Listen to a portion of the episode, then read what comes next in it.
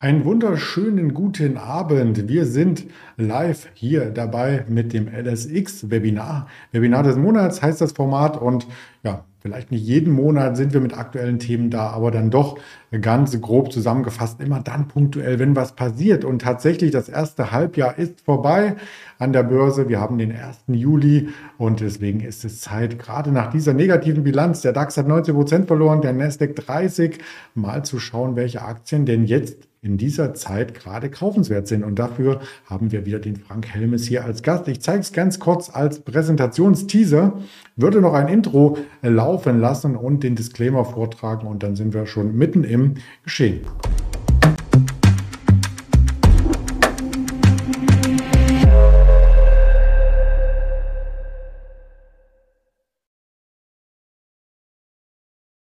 Da bin ich wieder zu sehen. Und das Intro wird natürlich hier auch nochmal live übertragen auf YouTube. Es wird eine Aufzeichnung geben, also wenn Sie selber es nicht komplett schaffen, die Veranstaltung zu sehen, dann keine Sorge, das kriegen wir auf alle Fälle danach auch noch einmal gezeigt. Den Risikodisclaimer muss ich natürlich auch nochmal mit hier vortragen, denn all das, was wir sagen, ist nur unsere persönliche Meinung, keine Anlageberatung, keine Handelsempfehlung. Und das lässt uns jetzt direkt einmal hineinschauen zu dem lieben Frank. Der wartet schon in der Leitung und ich sage schon mal, willkommen, Frank.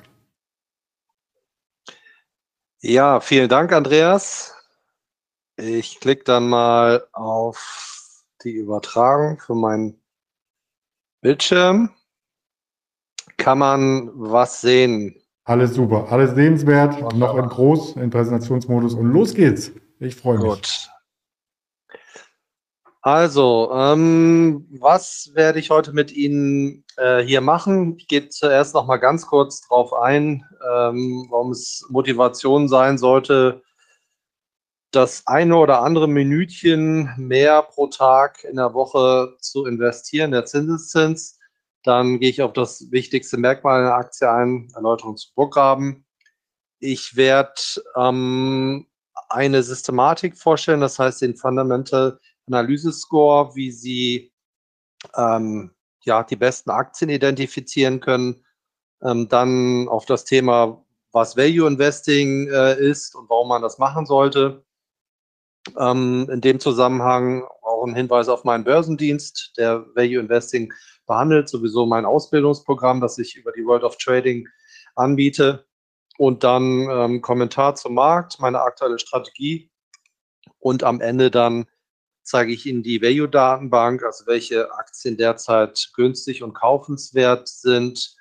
Ähm, davon kriegen Sie dann auch ein kostenloses Probeexemplar. Der Link wird hier vom Andreas Bernstein in den Chat reingestellt. Ganz zum Schluss beantworte ich dann wie immer Fragen. Sie können die ähm, ja während des Vortrags schon ähm, in den Chat reinschreiben. Ja, ganz kurz zu meiner Person. Seit 2002 an der Börse. Ähm, Im Zuge dieser Zeit durch die Börse Millionär geworden. Ich mache dieses ähm, Webinar hier beim Traders Magazin ähm, ja regelmäßig. Ich habe auch schon ja von Vista und von Goldman Sachs gesponsertes Webinar ähm, gemacht und ähm, ja, bin Gründer von der Facebook Community Aktienclub Facebook. So, wir kommen wie angekündigt als erstes einmal zur Erinnerung oder falls es Ihnen noch nicht bekannt ist, der Zinseszinseffekt. Ähm, wenn Sie Geld anlegen, dann steigt das nicht linear an, sondern exponentiell. Ähm, das sehen Sie besonders stark in dem äh, rechten Diagramm. Also es steigt nicht wie an einer Linie, einer geraden Linie an, sondern exponentiell, das heißt gebogen. Und ähm, Sie sehen hier links mal, ähm, was passiert, wenn Sie 50.000 Euro anlegen und eine Rendite von 10 Prozent erzielen und äh, rechts dasselbe Szenario mit dem Unterschied 13 Prozent äh, Rendite. Und nur drei Prozent pro Jahr ähm, erzielen da schon einen gigantischen Effekt. Das heißt, nach 20 Jahren haben Sie links 336.000 Euro und rechts 576.000. Ja. Also eine sensationelle Mehrperformance. Ähm, nach 30 Jahren ist es noch deutlicher, 870.000 äh, im Vergleich zu 1,9 Millionen. Deswegen ähm, lohnt es sich auch mal ein bisschen mehr zu tun, als ja nur oberflächlich irgendwie rumzukratzen und ähm, bisschen mehr Gas an der Börse zu geben, wenn Sie reich werden möchten. Wichtigstes Merkmal einer Aktie aus meiner Sicht und auch ähm, vieler anderer Investoren ist der sogenannte Burggraben. Warren Buffett hat diesen Begriff erfunden. Es sind ähm, seine Lieblingsinvestments. Ähm, großer Burggraben bei einer Burg ist natürlich die Funktion, dass er vor Angreifern schützen soll. Bei einem Unternehmen ist ähm, übertragen darauf ähm, die Funktion dieselbe, also Schutz vor Angreifern, beziehungsweise im Wirtschaftsleben nennt man es ja in der Regel Wettbewerber oder Mitbewerber, also andere Unternehmen, die in derselben Branche tätig sind, die dieselben Produkte beispielsweise äh, anbieten oder Dienstleistungen.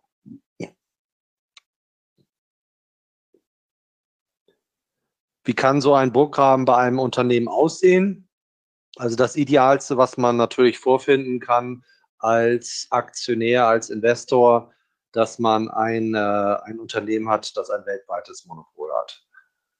Wenn ein Unternehmen ein Monopol hat, dann, ähm, dann äh, ja, kann es quasi Preise diktieren. In der Realität hat man das natürlich ja selten.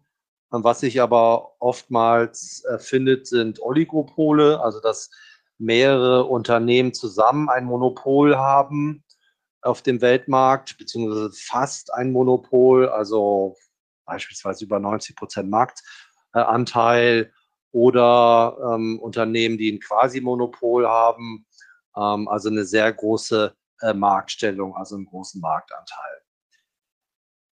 Dann als nächstes sogenannte Netzwerkeffekte, ähm, beispielsweise im Bereich Social Media, dass wenn eine Plattform schon relativ viele Nutzer hat, dann ist es immer schwierig für neue Unternehmen das anzugreifen, weil es letztendlich so ist, wenn man auf eine Plattform äh, gehen möchte, geht man natürlich dahin, wo die meisten anderen User sind, äh, beziehungsweise die meisten anderen Freunde oder ja, Promis, Politiker äh, und so weiter, denen man folgen kann.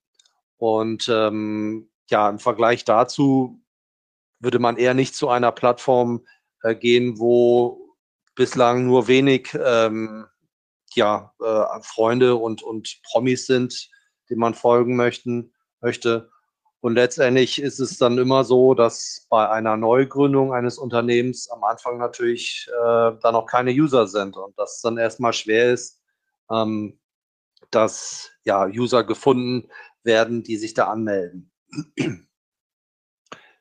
Ja, dann eine starke Vormachtstellung, Bekanntheitsgrad. Ähm, das ist das, was ich auch schon ja, bei Quasi-Monopol ähm, erwähnt habe kann man beispielsweise Amazon äh, nehmen.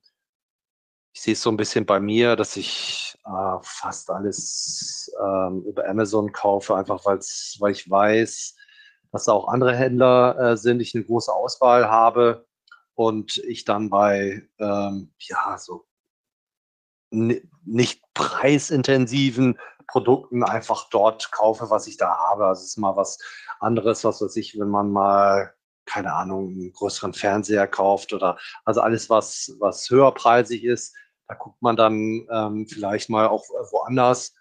Und ähm, ja, deswegen starke Vormachtstellung, Bekanntheitsgrad, immer ein Vorteil für ein Unternehmen natürlich. Dann äh, Skaleneffekte bei größeren Unternehmen. Ähm, ein Produkt besteht ja aus Rohstoffen und Zulieferteilen. Also ein Auto beispielsweise besteht aus ganz vielen Teilen von Zulieferern, also die der Pkw-Hersteller nicht selber baut, sondern sich einfach zuliefern lässt. Und ähm, je mehr ja, Teile bei einem Zulieferer, also je mehr Stück pro Jahr geordert werden, desto, ein, desto einen geringeren Einkaufspreis kann da der Pkw-Hersteller ähm, erzielen. Und äh, das geht natürlich auch für andere Branchen. Und dann hat natürlich ein Unternehmen, das ähm, groß ist, also relativ viel ähm, Stückzahlen verkauft, also in dem Beispiel Pkw, viele Autos, dann ein, ein Preisvorteil. Ich muss mal eben ganz kurz meinen mein Ton mal wegschalten. Ich muss einmal kurz husten, Entschuldigung.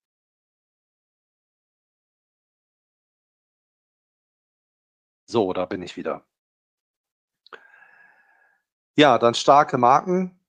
Ähm, die Menschen kaufen beispielsweise ja im Bereich Sport, Kleidung oder auch Streetwear, ähm, ähm, solche Marken wie äh, Nike oder Adidas äh, meistens öfters und, und mehr als irgendwelche No-Name-Marken. Ähm, starke Marken gibt es noch in vielen ganzen anderen Bereichen, auch vor allen Dingen Luxus, wenn man so LVMH, äh, größtes Luxusunternehmen äh, mal anguckt. Ähm, viele Luxusmarken, die ganz stark etabliert sind und die sehr begehrt sind. Ja. Dann bei Produktwechsel hohe Wechselkosten für Kunden ist, ähm, wenn ich da mal ein Beispiel wähle, wenn Sie einen Schokoriegel kaufen und das nächste Mal einen anderen von einer anderen Marke, haben Sie an sich keine Wechselkosten. Äh, Sie müssen einfach nur den Preis von dem neuen Produkt ähm, bezahlen. Hohe Wechselkosten hat man dann, wenn beispielsweise eine Software in einem Unternehmen etabliert ist und ich dann ähm, auf eine andere Software wechsel möchte äh, als Unternehmen. Und da kann es oftmals der Aufwand sehr hoch sein, weil die ganzen Datensätze bei der neuen Software hinterlegt werden müssen. Dann ähm, die äh, beispielsweise die Mitarbeiter geschult werden müssen. Ähm, also solche Sachen sind dann immer ein bisschen aufwendiger. Ähm, als Beispiel kann man da SAP nehmen oder irgendwelche andere äh, ähm, Unternehmenssoftware, ähm, wo halt dann solche hohen Wechselkosten verursacht werden. Dann insgesamt schwierig zu erlangendes Know-how. Also das ist oftmals oder meistens halt im Bereich Technologie der Fall. Nehmen Sie dass äh, irgendjemand jetzt eine neue Rüstungsfirma gründen möchte. Und ähm, da ist halt der, der ja, Technologievorsprung jahrzehntelang und ja, durch Startups, ich sag mal, außer jetzt im Bereich Software, ähm, eigentlich nicht mehr einholbar de facto. Also es müsste jahrelang geforscht werden, entwickelt werden. Und selbst das wären, wären alles Milliarden, die da investiert werden müssen. Und ähm, deswegen bietet sich halt bei solchen Sachen an, im Bereich Rüstung bleiben, ähm, da vielleicht die, ja, die Marktplayer, alle Marktplayer zu kaufen, ähm, wenn die Aktien dann jeweils äh, günstig sind. Also ich sage mal nicht alle Marktplayer, aber die, die bedeutendsten, sodass man da halt dann in seinem Depot dann halt ein Quasi-Monopol abgebildet hat. Und, ähm, und dann letztendlich ähm, ja, davon profitieren kann, dass man das dann halt in seinem Depot hat. Flughäfen haben in der jeweiligen Region meistens, oder ich sage meistens, also insofern, dass kein anderer Flughafen jetzt direkt in der Nähe ist, halt eine monopolartige Stellung, sonst gegebenenfalls mit dem anderen Flughafen zusammen weil ähm, es letztendlich so ist, dass äh, niemand, dass niemand zu einem Flughafen fahren würde, der 600 Kilometer äh, entfernt ist. Das lohnt sich ähm, in der Regel nicht zeitlich und auch kostentechnisch. Und deswegen hat, ähm, hat man da immer ein gutes Investment, äh, dass man in der Region ein Monopol hat. Und ähm, dann immer ein guter Dreh draus wird, wenn äh, ja so eine Aktie günstig ist, also sehr günstig und man ähm, dadurch halt seinen Gewinn machen kann, dass man sie dann kauft, wenn sie günstig ist und ähm, dadurch halt dann die Rendite erzielt.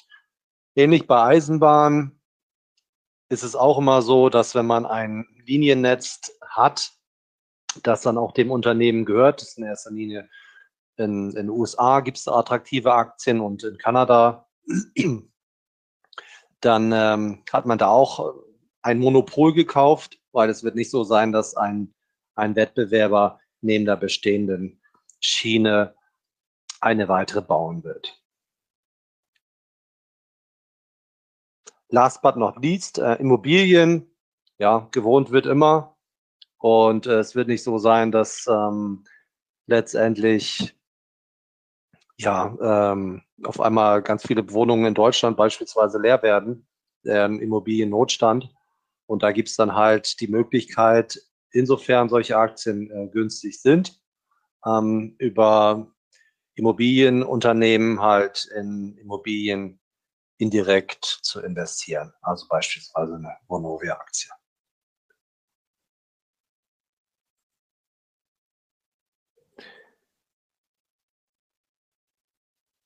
So, ich gucke mal einmal in den Chat, ob es hier schon Fragen gibt. Mir ist noch nicht der Fall. Entschuldigung, wenn ich mich ab und zu heute räusper.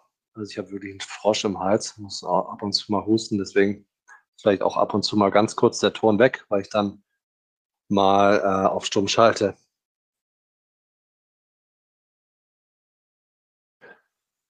So, wie kann man ähm, ja gegenüber diesem Burggraben-Aspekt auch noch erfassen, ob es ähm, ja, ob eine Aktie eine gute Aktie ist, ein Unternehmen ein, ein gutes Unternehmen. Es gibt da die klassische Fundamentalanalyse, die man als Investor macht. Und äh, die klassischen Sachen ähm, sind da, dass man guckt, wie das Umsatzwachstum ist, Gewinnwachstum, die Gewinnrenditen, äh, Verschuldung, und ähm, ja, also das ist, das ist die klassische Fundamentalanalyse. Und ich habe äh, so ein kleines Punktesystem äh, entworfen, das Sie auch in der Value-Datenbank erfinden. Sie sehen es hier in den, in den Bildern, dass ähm, jedes, jeder dieser Punkte plus auch noch Performance-Aktie einen oder mehrere Punkte bekommt, wenn ähm, da halt ja ein positiver Case vorliegt. Also ähm, hier in meiner Auswertung mache ich so, das Umsatzwachstum letzte fünf Jahre besser als der Durchschnitt aller anderen Unternehmen, ergibt einen Punkt, dann Gewinnwachstum äh, ebenso besser als die letzten fünf Jahre, gibt noch einen weiteren Punkt. Wenn die Schätzungen der Analysten bezüglich Gewinnwachstum in den nächsten drei Jahren positiv sind für das Unternehmen, äh, zwei Punkte. Äh, zwei Gewinnrenditen habe ich.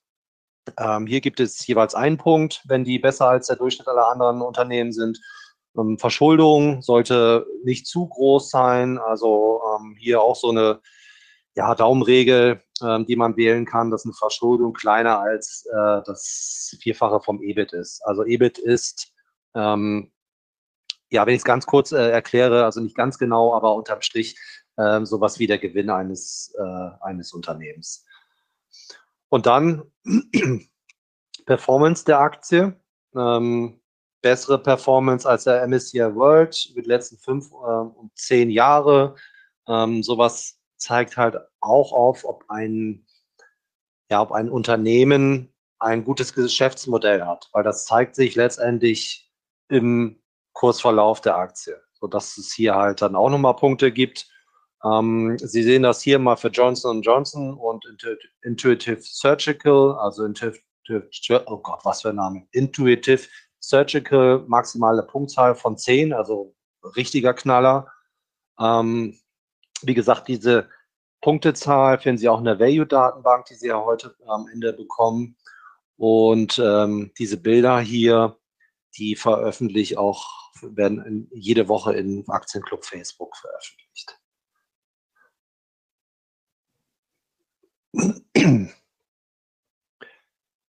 Ja, dann kommen wir zum Value Investing. Der Punkt ist ja nicht nur zu gucken, was für Aktien man kauft, sondern auch, wann man sie kauft. Und ähm, beim Value Investing werden Aktien gekauft, die preislich günstig sind und verkauft, wenn sie überteuert sind. Hm, Value Investoren profitieren davon und erzielen halt auf diese Weise eine bessere Rendite als der Markt. Äh, als der Markt. Ist logisch. Günstiger man was einkauft, desto ähm, höher ist letztendlich äh, der Gewinn, den man dann erzielt. Am Markt ist es auch immer so, dass es immer wieder Situationen von übertriebener Angst, also dass Aktien günstig sind, alle Aktien oder einzelne, ähm, und Blasen gibt, also Aktien sind äh, überteuert.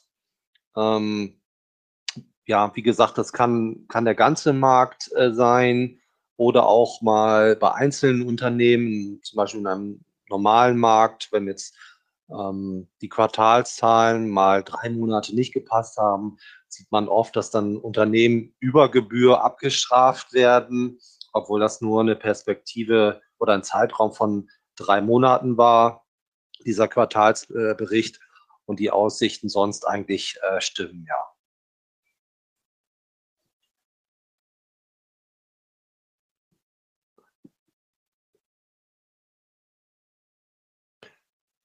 Ein schönes Beispiel für Blasen ist der DAX-Kurzsturz im Jahr 2000 bis 2003, der sogenannte neue Markt, beziehungsweise das Ende von dem neuen Markt. Da hatte man einen Kurssturz vom Hoch bis zum Tief von sagenhaften 69 Prozent. Und ähm, ja, das war eigentlich vorprogrammiert, dass es so kommen musste. Das KGV im Jahr 2000 war bei über 30. Der historische Durchschnitt ähm, am deutschen Markt zum damaligen Zeitpunkt war bei 15. Also 100 Prozent ähm, überteuert und ähm, Value Investing hat da diese Blase angezeigt.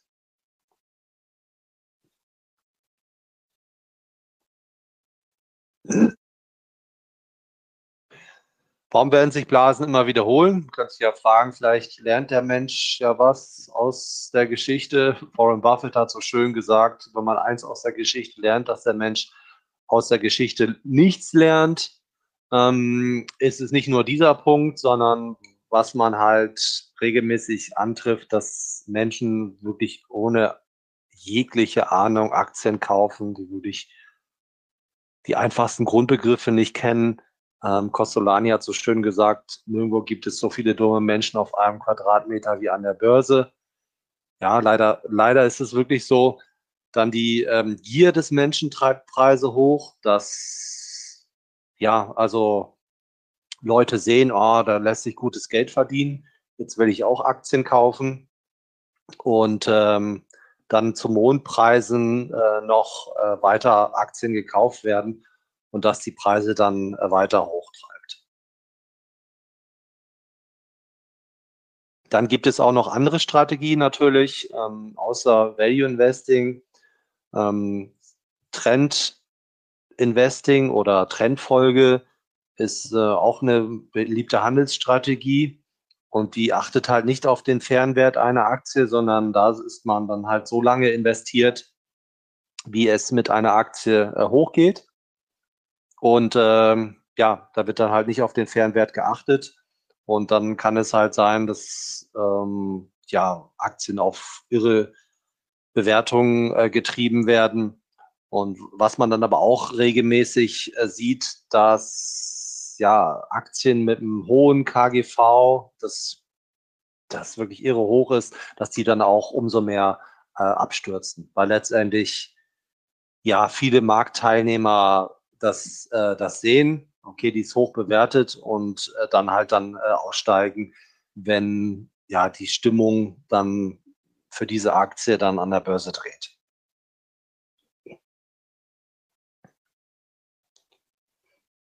Wie kann man jetzt berechnen, ob eine Aktie äh, günstig ist oder überteuert?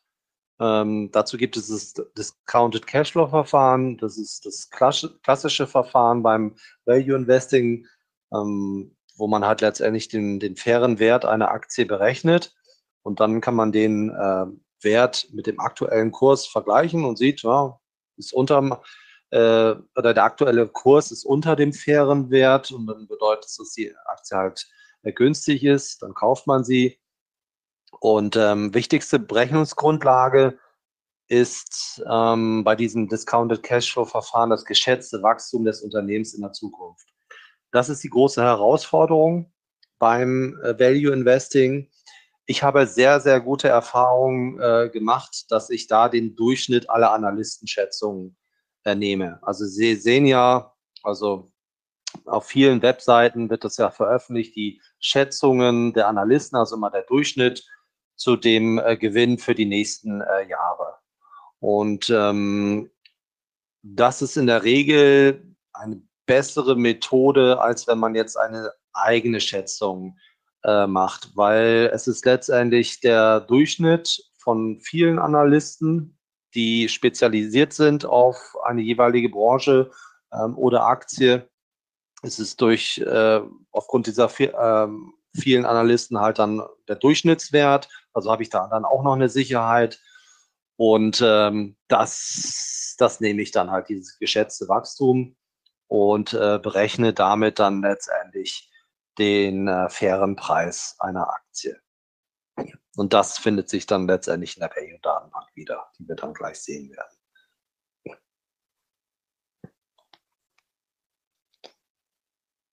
In meinem Börsendienst ähm, wird diese Value-Datenbank ähm, jeden Tag äh, verschickt. Zusätzlich kriegen Sie da Benachrichtigungen über Trades von mir, also alle meine Trades und Übersichten meiner Depots. Das Programm Depot hat ähm, seit Start in 2014 172 Prozent äh, Performance gemacht, DAX im Vergleich dazu 24 Prozent, ähm, Nachsteuern beides, weil es letztendlich ja ein Realgelddepot ist. Und ähm, ja, also ich zum einen äh, mache ich diese Performance halt die bessere Performance, weil ich halt gute Unternehmen auswähle und dann halt auch in, in Krisen ähm, ja immer auf, auf Sicherheit äh, setze. Ja, also es war im Corona-Crash so, das ist auch jetzt wieder so. Also zu Kriegsbeginn war ich da komplett ausgestiegen, habe jetzt teilweise schon wieder ein bisschen vorsichtig nachgekauft und äh, konnte so halt ähm, zu günstigeren Kursen ähm, ja, nachkaufen und habe äh, ja diesen großen äh, Rutsch nicht mit dem ganzen Depot mitgemacht. Also wie gesagt, vollkommen ausgestiegen und danach ähm, teilweise schon wieder eingestiegen. Dann das äh, Indikatordepot, da mache ich auch Trendfolge, hatte ich ja ähm, berichtet und einen Sentimentindikator. Ähm, da habe ich Performances äh, über die letzten 20 Jahre zwischen 28 und 40 Prozent durchschnittlich gesehen pro Jahr. Das funktioniert auch deswegen, äh, weil ich da mit Hebeln arbeite. Sie können den Dienst kostenlos testen auf meiner Internetseite hermes-finance.de. In meinem Ausbildungsprogramm, das ich bei der World of Trading ähm, anbiete, ähm, lege ich alle meine Strategien offen, auch die Indikatoren, wie die funktionieren, wie das ganze Discounted Cashflow Verfahren funktioniert und vieles mehr. Und wenn Sie da Interesse haben, dann einfach auf world Entschuldigung, world-off-trading.de äh, gehen und dann ähm, im Menü Graben Depot auswählen. Das ist das Ausbildungsprogramm dazu. Aber wie gesagt, ähm, es dreht sich da nicht nur um das Programmdepot, sondern alles zeige ich, alles, was ich weiß.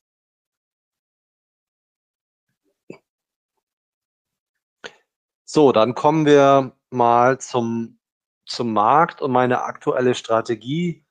Also wir haben derzeit wirklich sehr, sehr viele Belastungsfaktoren. Sie kennen die ja selber derzeit. Ich werde sie mal nochmal aufzählen. Wir haben eine hohe Inflation. Diese Inflation führt dazu, dass ja auch viele Verbraucher vorsichtig geworden sind, ähm, dann auch tatsächlich am Ende des Monats nicht mehr so viel Geld von ihrem Gehalt ähm, übrig haben, einfach weil sie mehr an ähm, Energiekosten zahlen müssen, ähm, mehr an Lebensmittelpreisen äh, ähm, da mehr zahlen müssen. Und das bedeutet natürlich, dass sie dann an anderer Stelle weniger ausgeben können. Ja, das ist natürlich dann letztendlich schlecht äh, für eine Wirtschaft.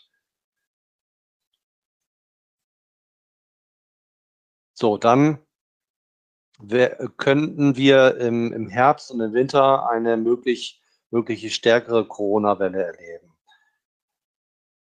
Aufgrund der Impfstoffe haben wir natürlich einen Schutz, aber ähm, Sie kennen das wahrscheinlich aus Ihrem Umfeld auch. Ich kenne so massig viele Leute, die auch trotz dreifacher Impfung äh, trotzdem krank wurden und dann nicht arbeiten können. So viele Arbeitsausfälle führen natürlich dazu, dass ja Lieferketten unterbrochen werden können und nicht so produziert wird, wie es äh, denn gewollt äh, wird. Ähm, ganz stark sehen wir das in, in China und da kommen ja auch ganz viele ja, Ursachen der äh, Lieferkettenprobleme letztendlich her. Die Zero-Covid-Strategie von China, das ist das ist brutal. Also das, also wirtschaftlich gesehen, ja. Ähm, den Menschen tut man da im Übrigen auch keinen, keinen Gefallen mit, wie man ähm, sieht. Und ähm, ja, also wenn da China weiter an dieser Strategie weiter festhält, dann das ist, also sorgt jetzt schon für immense Probleme in China und das ähm, im Herbst und Winter, das ähm, wird dann, dann noch, noch viel stärker.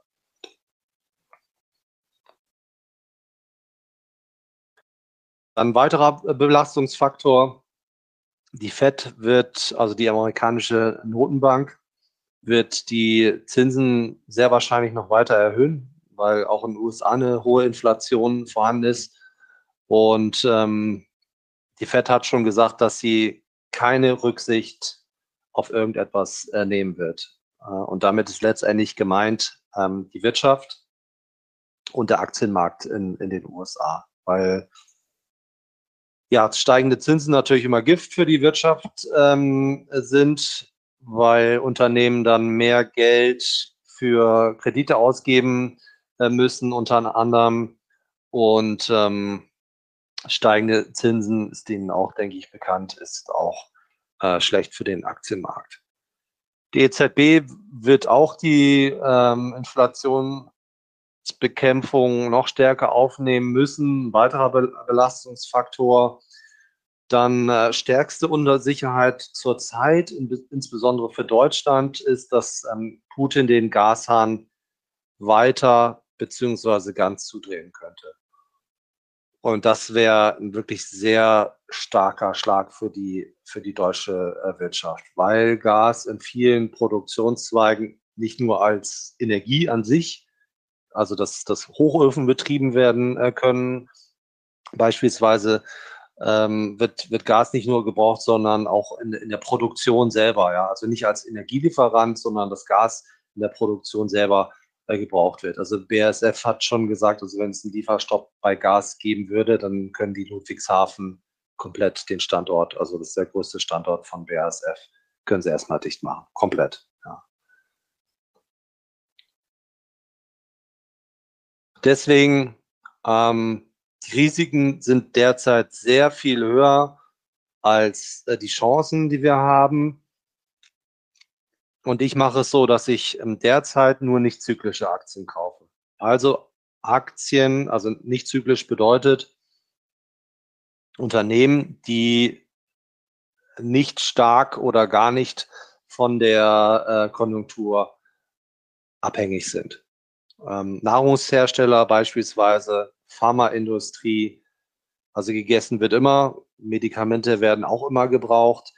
Ähm, und da ist es so in zurückliegenden Krisen, dass äh, Gewinne da zum Teil gar nicht oder nur wenig eingebrochen sind. Ja. Ähm, und es ist im Übrigen da dann halt auch einfacher, die ja, die Gewinne fürs nächste Jahr und die kommenden Jahre abzuschätzen, um ähm, daraus dann halt diese Berechnung Discounted Cashflow zu machen. Ich sagte ja, dass ich dazu die Schätzung nehme vom Analystenkonsens. Und ähm, wenn jetzt beispielsweise noch eine stärkere Eskalation erfolgen sollte bezüglich Gas, also dass von Putin das ganz zugedreht wird, dann sind die Schätzungen natürlich von den Gewinnen jetzt zumindest fürs nächste Jahr und dann, wie es dann auch dann sukzessive weitergeht in den nächsten Jahren, ähm, nicht mehr, nicht mehr valide. Also dann kann es zu einem viel stärkeren Wirtschaftseinbruch äh, kommen. Und deswegen, auch aus diesem Grund, ist es dann in der derzeitigen unsicheren Situation dann eher angeraten, dann auf nicht zyklische Aktien äh, zu setzen. Ähm, wenn das sich, wenn das nicht eskalieren sollte und ähm, ja, ich, also ich sag mal, wenn die, wenn die Wirtschaft jetzt nicht eine starke Rezession reinrutschen sollte, dann könnte man natürlich auch auf zyklische Aktien jetzt setzen, aber die Gefahr ist halt einfach, einfach groß. Ja. Ähm, also ich habe derzeit, weil ich da vorsichtig bin, jetzt gemessen am, am Gesamtvermögen, ähm, also habe ich ein, Investmentgrad von in Aktien von 11 Prozent, ja. Ähm, also sehr, sehr vorsichtig.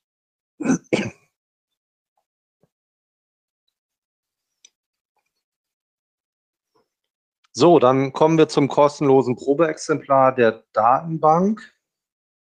Ähm, ich weiß nicht, ob der Andreas sie jetzt schon reingesetzt äh, hat, aber ich gehe sie ähm, jetzt schon mal mit, mit Ihnen durch. Und Sie können sie dann auch, ja, wie gesagt, am Anfang dann downloaden und ähm, sich die Details auch noch später dann angucken. Hoppla, jetzt bin ich ein zu weit. Ich wollte hier gerade rausgehen. Oder beziehungsweise ich gucke jetzt erstmal, vielleicht beantworte ich die Fragen jetzt schon mal. Ja, ein paar habe ich schon beantwortet. Wie gesagt, äh, lieber Frank, äh, vielleicht können wir auf äh, zum Beispiel Einzelwerte wie nach Rheinmetall eingehen. Das war am Anfang gleich gefragt. Ähm, Rheinmetall habe ich nicht in meiner Datenbank. Ähm, also dazu kann ich, kann ich nichts sagen bezüglich der Bewertung. Ähm, ich habe mal überlegt, sie jetzt mal reinzunehmen, weil jetzt ist sie halt wieder sehr attraktiv aufgrund der ähm, großen Nachfrage nach den, ähm, ja, unter anderem Panzern. Ähm, in der Vergangenheit hatte ich sie nicht drin, hatte sie auch nicht so eine gute Performance, ähm, weil mir, was mir nicht so ganz gut gefallen hat, ist ja auch im Automotive-Sektor stark unterwegs sind und nicht so Reinrüstung.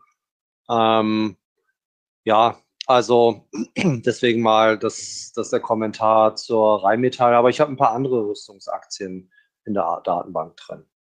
Ähm, bevor ich jetzt dazu komme, gibt es sonst noch Fragen? Dann beantworten wir die an dieser Stelle erstmal.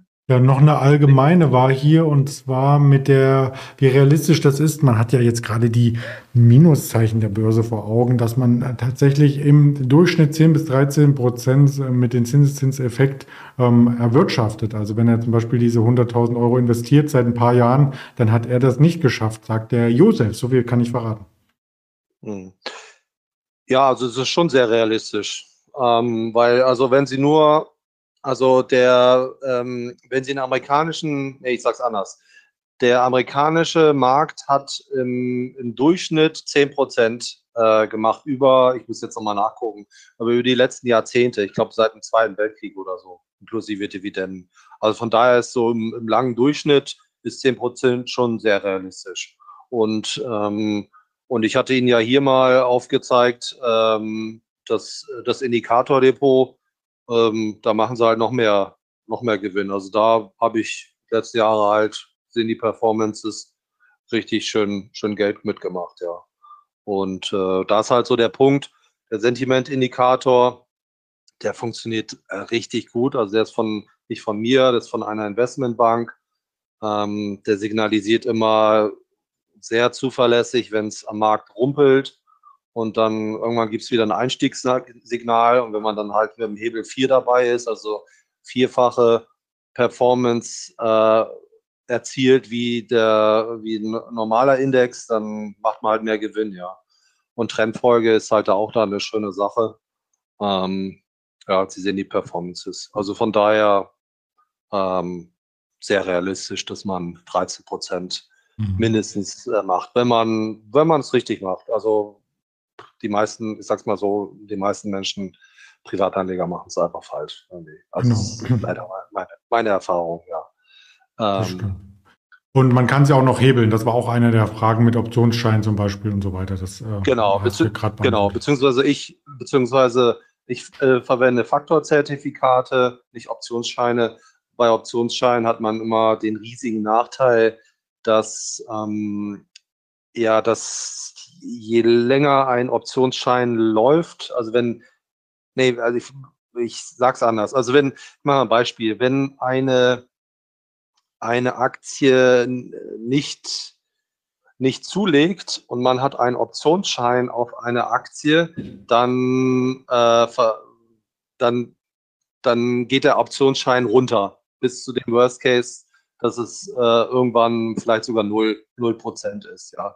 Also deswegen, das ist der ganz große Nachteil bei Optionsscheinen, ähm, dass die stark äh, verlieren wenn eine Aktie nicht zugewinnt. Also deswegen hm. lasse ich da von, von Optionsscheinen echt die Finger. Ja. Okay, haben wir verstanden. Sehr gut. Dann vielleicht in die Einzelwerte ein bisschen tiefer reinbohren jetzt. Wir sind schon gespannt. Ja. Also ich habe, und das hatte ich mir vorgenommen für die nächsten Male, dass ich ein bisschen weniger auf ähm, das Allgemeine gehe. Also machen diese Reihe ja schon äh, öfters und ein, zwei Sätze zu einigen Aktien auch in Zukunft hier mal sagen äh, möchte. Ich werde es jetzt mal so machen. Ähm, ich filter mal nach den Aktien, wo ich ein Buy äh, Rating vergeben habe. Keine Empfehlung, meine Meinung. Ja, ähm, das sind natürlich dann immer Aktien, die äh, günstig sind und derzeit halt aber nur Aktien, die nicht zyklisch sind. Beziehungsweise zum Teil gibt es da zwischen nicht zyklisch und zyklisch, ja, fließende Übergänge. Ja, also deswegen, manche Aktien haben auch ein bisschen, sind auch ein bisschen, also sind in erster Linie nicht zyklisch, können aber trotzdem auch mal unter einem Konjunktureinbruch leiden. Wenn man sowas nehme wie ein, wie ein äh, Aromen- oder Duftstoffhersteller, ja, die äh, liefern an Lebensmittelhersteller und beispielsweise auch äh, äh, ähm, Parfümeriehersteller, also Parfümhersteller ähm, äh, Duftstoffe, ja. Und in der Konjunkturkrise kann es sein, dass Leute weniger Parfum einkaufen, weil sie da vielleicht sparen, ja. Aber bei Lebensmitteln halt nicht. So, deswegen ist da immer auch so ein bisschen fließender Übergang, beziehungsweise wie verhält sich der Verbraucher in einer Krise? In einer kann es sein, dass er trotzdem immer noch Parfüms wie, wie sonst immer kauft, in einer anderen vielleicht nicht, ja. Also das ist nochmal so als Beispiel. Ähm, deswegen alle, bei allen zyklischen Aktien, auch wenn sie nach der Berechnung, vielleicht blende ich es nochmal kurz ein, alles, auch wenn sie nach der Berechnung vom Discounted Cashflow Verfahren, beispielsweise eher liquide, ähm, hier 14 Prozent unterbewertet, ähm, gebe ich derzeit kein, ähm, kein Buy oder ein Risk Buy, also ähm, weil es aufgrund der Marktlage, wie ich es beschrieben habe, halt einfach zu unsicher ist, ähm, und wenn da die Lage wirtschaftlich eskaliert, kann es dann halt sein, dass so ein Gering vom Unternehmen sehr viel ja, äh, niedriger ausfällt, wie es jetzt von den Analysten prognostiziert ist für die kommenden Jahre. So. Also das mal vorab. Ich filter jetzt mal nach, nach Buy. Also ich habe Buy und Risk Buy. Äh, Risk Buy ist halt immer ein bisschen Risiko. Ich sortiere hier mal nach den einzelnen äh, Branchen. Können wir zum Teil Sachen an einem Stück äh, behandeln. Also die möchte ich mal mit Ihnen heute hier durchsprechen, die jetzt eingeblendet sind. So, ich sage es mal so ein paar Takte immer zu jedem Unternehmen beziehungsweise jedem Bereich, warum es halt äh, letztendlich attraktiv ist. Also Waste Management die wohl berühmteste Mülldeponie-Aktie der Welt, äh, könnte man so sagen, äh, aus den USA. Hier habe ich einen riesigen Bockgraben, weil es so ist, dass dem Unternehmen Mülldeponien gehören. Und ja, also die, die Zulassungen für Mülldeponien ähm, sind relativ hoch. Also da läuft es nicht so, dass wenn es in einer Region eine Mülldeponie äh, gibt, dass dann, ähm, weil irgendein anderes Unternehmen kommt, dann äh, direkt daneben eine Mülldeponie oder ähm, in unmittelbarer Nähe eine aufgemacht wird. Letztendlich bilden die Mülldeponien, die man hat, ja immer die Kapazität letztendlich ab, die man braucht, um Müll zu halt zu entsorgen. So. Und deswegen ist es vom Geschäftsmodell halt eine äh, sehr sichere Sache. Ja. Ähm, und man sieht, Waste Management ist jetzt äh, fair bewertet. Deswegen für mich ein absoluter Kauf. Schaut mal auf diesen, man mal auf diesen Fundamental Analyse Score sie nur ein Punkt vom Maximumwert äh, entfernt. Ja, also wer auch so vielleicht denkt, ähm, dass das ein langweiliges Investment ist, ich müsste mal, könnten das mal mal eben rausfischen. Also so bezüglich Performance. Andreas, bei dir sind ein bisschen Hintergrundgeräusche. Vielleicht machst du dein Mikro einmal eben kurz zu. So, nehmen wir uns mal den Chart von Waste Management.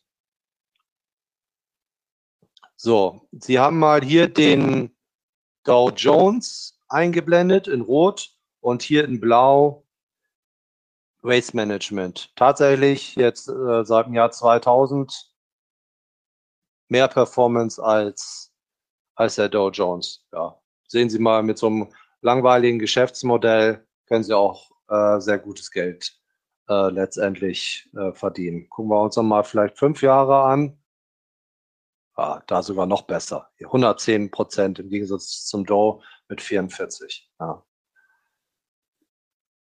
So, dann ähm, Guy Vendon oder nee, G Vendon. Ich bin hatte in der äh, Schule äh, Latein, deswegen muss ich mich noch verbessern nach meiner französischen Aussprache ähm, Interna International Flavors and Fragrances und die Carry Group. Alles Aromen- und Duftstoffhersteller. Da hat man, wenn man auch noch Simrise äh, dazu nimmt, ähm, hat man ein Oligopol am Markt. Also was ich am Anfang äh, besprochen habe. Und wenn man sich da alle bedeutenden ähm, Unternehmen ins Depot holt, hat man halt eine feine Sache im, im, im Depot letztendlich. Äh, was da halt auch ganz gut ist bezüglich dem Burggraben, hm, ich hatte es ja schon erwähnt, solche ja, Duftstoff- oder Aromenhersteller, die sind Zulieferer für Nahrungsmittelhersteller unter anderem.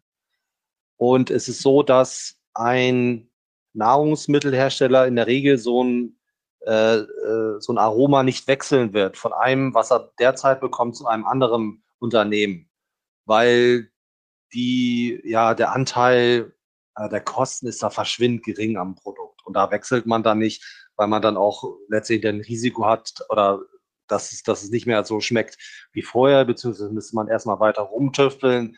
Und deswegen unterm Strich lohnt sich da für einen Hersteller wie, was weiß ich, Nestlé oder so nicht, äh, wenn sie irgendein ähm, Nahrungsmittel hat, das von äh, Zulieferer äh, X den äh, der, der Duftstoff oder das Aroma ähm, zugeliefert wird, lohnt sich da nicht dann zu wechseln. Ja. Deswegen ähm, schöne Investmentmöglichkeiten. Service Corporation, ähm, so lustig oder äh, traurig es klingt, ähm, Friedhöfe und Bestattungshallen ähm, ja, auch letztendlich eine sichere Sache, weil, ähm, also ich sage es auch mal so, welches Unternehmen oder Startup äh, macht jetzt in Friedhöfe oder Bestattungssaalen? Eigentlich kaum jemand, ja. Und äh, wenn es da in der Region Bestattungshallen gibt und Friedhöfe, ähm, wird es in der Regel, also es ist eine US-Aktie, nicht unbedingt äh, neue geben, weil einfach der Bedarf gedeckt ist. Und so hat man halt auch wieder ein regionales Monopol ähm, zusammen mit den, mit den anderen, die es da noch äh, gibt. Und auch hier sehen wir es mal am, am Score, auch eine attraktive ähm, äh, Punktzahl von sieben. Ja. Ähm, jetzt mal als nächstes die ganzen Healthcare-Unternehmen, ähm, Coloplast, Fresenius, Sartorius, Thermo Fisher. Ähm, ja, alles nicht zyklische Unternehmen, da man natürlich eine gesundheitliche Versorgung auch in schlechten Konjunkturzeiten braucht. Und da kann man dann halt ja ganz gut äh, äh, zugreifen. Ähm, Sartorius, wenn man auch mal hier nicht nur aufs, aufs Discounted Cashflow-Verfahren schaut, sondern mal guckt, wie ist das aktuelle KGV verglichen mit dem historischen äh, Durchschnitt. Also die hat schon äh, ja, ordentlich runtergehauen. Also da sind eigentlich schon wirklich schöne, schöne Kaufkurse und es ist ein exzellentes äh, Unternehmen.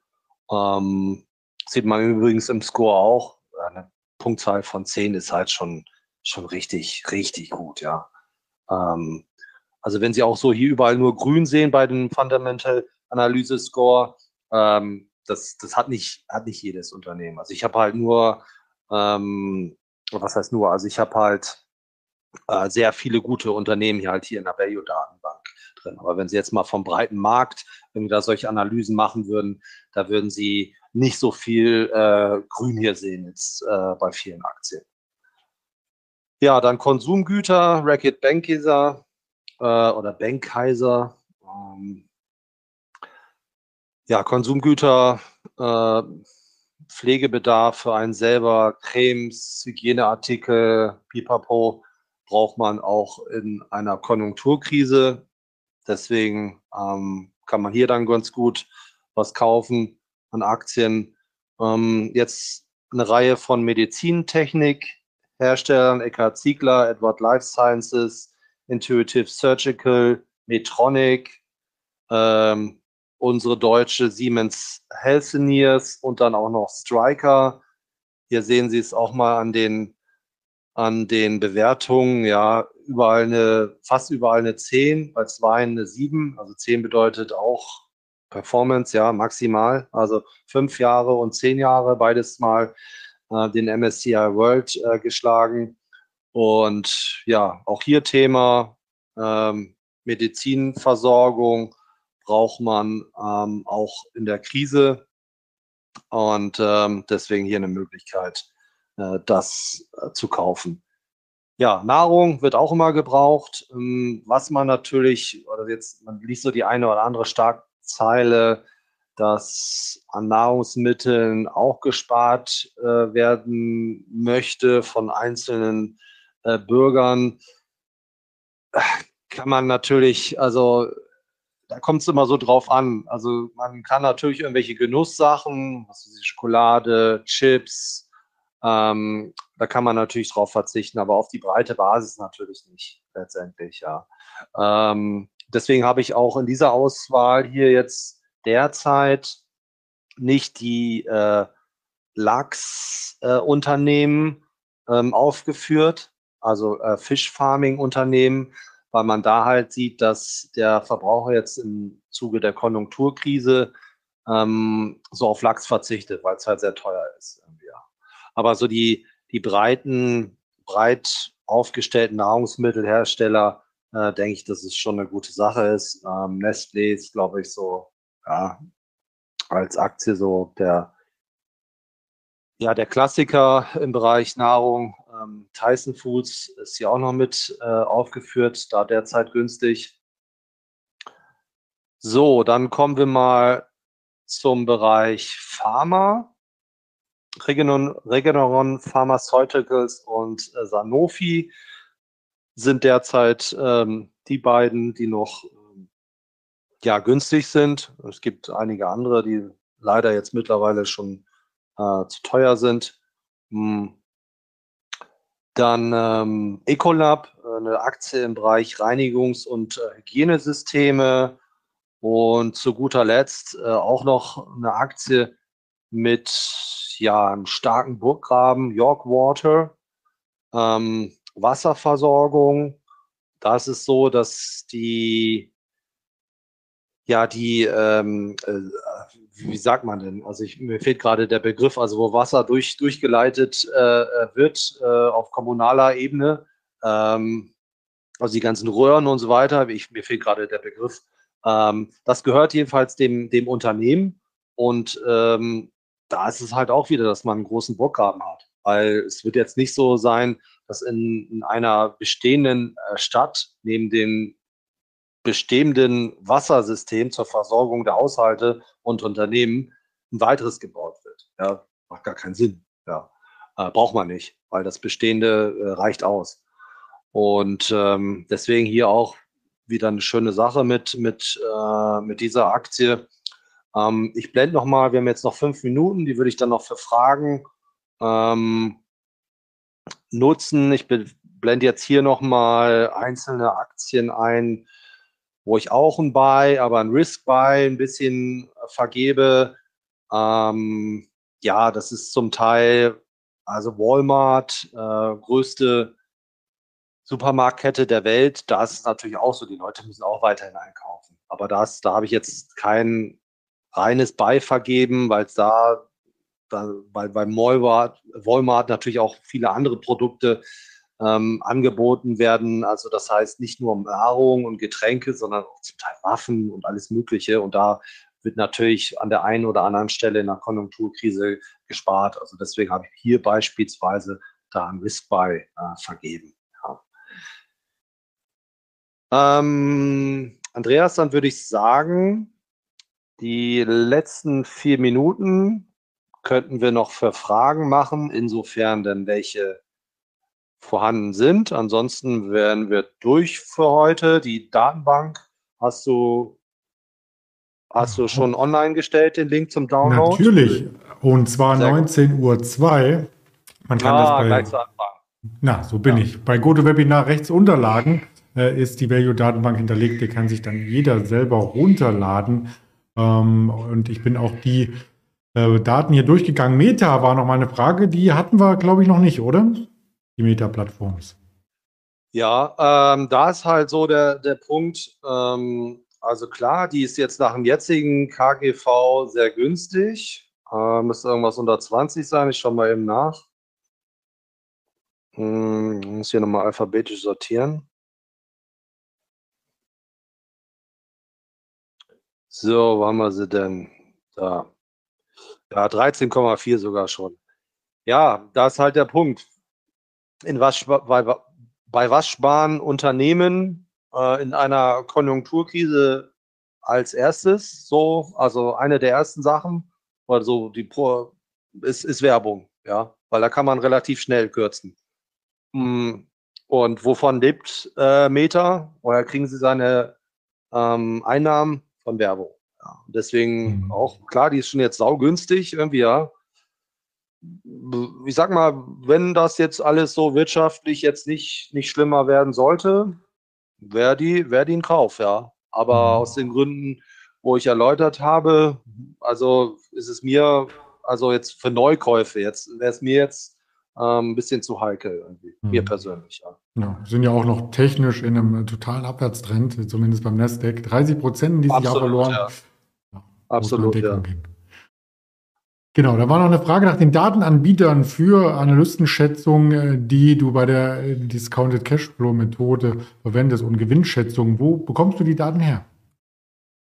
Also ich möchte es mal anders beantworten. Ähm, die Frage geht ja dahin wahrscheinlich, ähm, ähm, wo Leser solche Sachen herbekommen können. Ähm, ich, äh, da gibt es ganz, also das kriegen sie eigentlich auf jeder jeder Finanzseite in, in Deutschland. Ja, also ähm, ich äh, deswegen gehen Sie auf irgendeine Finanzseite und da finden Sie immer die Gewinnschätzungen zu ähm, zu den zum aktuellen Jahr oder nächsten Jahr.